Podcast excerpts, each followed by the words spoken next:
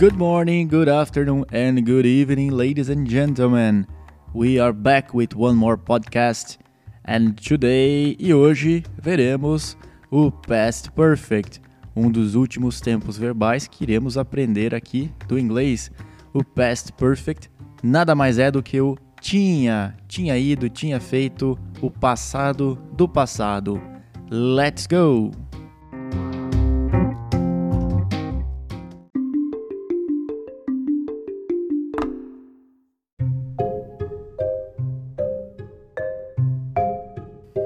Muito bem, então vamos iniciar aqui a explicação do Past Perfect.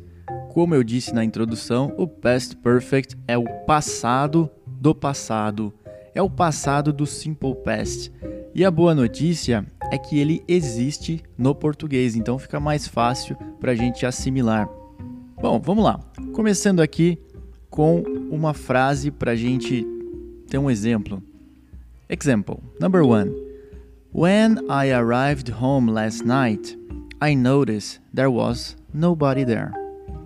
When I arrived home last night, I noticed there was nobody there. Everyone had gone to the mall. Everyone had gone to the mall. Traduzindo, quando eu cheguei em casa noite passada, eu percebi que não havia ninguém. Nesta frase, usamos o simple past.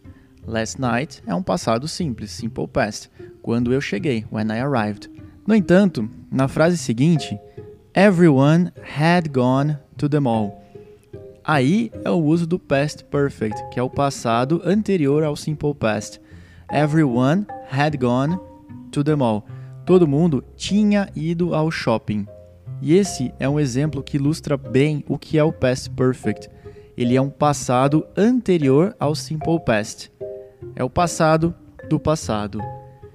No inglês, ele é formado por had mais um verbo da terceira coluna, ou um verbo no particípio. Então, had gone, had done, had watched. Se o verbo for regular, é só colocar ed, como sempre. Se o verbo for irregular, a gente tem que saber com a lista. Second example, um segundo exemplo. Jenna went to the movies on Friday. Jenna foi ao cinema na sexta. But her friend didn't go with her. Mas o amigo dela não foi com ela. Because he had already watched that movie before. Porque ele já tinha assistido aquele filme antes. Então, o amigo não foi. Her friend didn't go. Simple past. Não foi ontem ou na sexta. Porque antes da sexta ele já tinha assistido. Esse tinha assistido é o past perfect, é um passado anterior ao simple past. Because he had already watched that movie before. E esse é um outro exemplo do past perfect. Um terceiro exemplo: Peter went to a party. Mel went to the same party. Então, o Peter foi a uma festa. A Mel foi à mesma festa.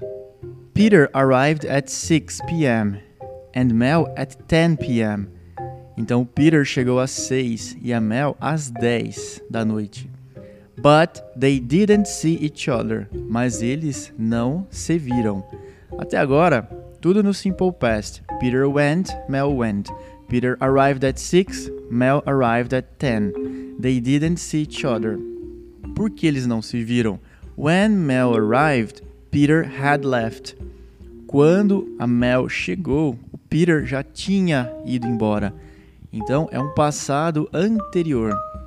Quando ela chegou, ele já tinha ido embora, ele já tinha partido. Então, basicamente, este é o past perfect. Em questões de estrutura, como funciona o past perfect? No português, ele é a composição do verbo auxiliar tinha mais um verbo no particípio, o V3 no caso do inglês da coluna 3. No inglês funciona da seguinte forma: na afirmativa precisamos de um sujeito, I, you, he, she, it, o auxiliar had para todos os sujeitos, então fica I had, you had, he had, she had e assim por diante. Mais um V3, o verbo da terceira coluna do particípio, e mais o complemento da frase. Exemplo: He had eaten. pode ter um advérbio no meio. He had already eaten. É opcional. Para frases negativas, o auxiliar had vai para a negativa com o had not ou hadn't. Sujeito, had not, V3, complemento. E nas frases interrogativas, o had vai para o começo da frase. Had mais sujeito mais o V3 e o complemento. Observação, só afirmando, reafirmando, todas as pessoas, os pronomes usam o had mais o V3. Então, I, you, he, she, it, we, they, had mais o V3. Basicamente é isso. Só para adicionar, pra, antes da gente terminar, eu vou comparar o Past Perfect com o Present Perfect. Então, o Past Perfect versus o PPT. Só para vocês verem qual é a, a diferença dos dois. Exemplo: I am not hungry. I am not hungry. Eu não estou com fome. Não estou com fome agora. I'm not hungry now.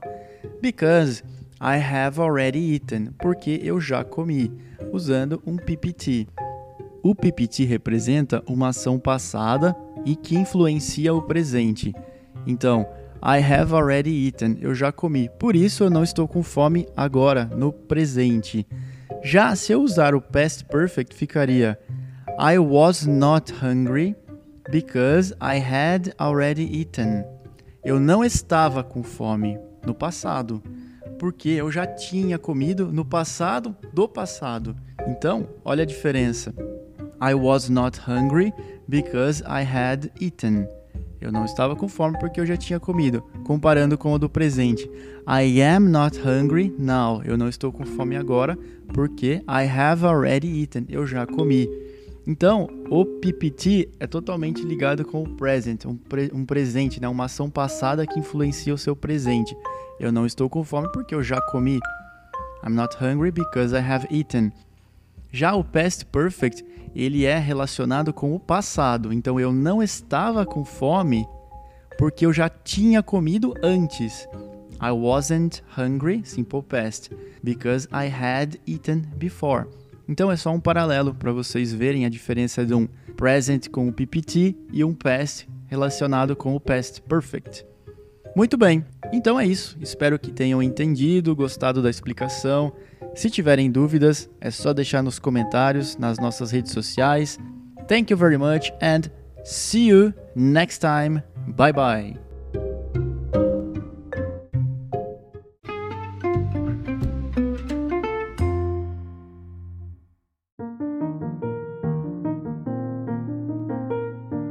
E se você gostou deste conteúdo, venha nos visitar nas nossas redes sociais e saiba mais sobre o nosso novo curso online feito para você.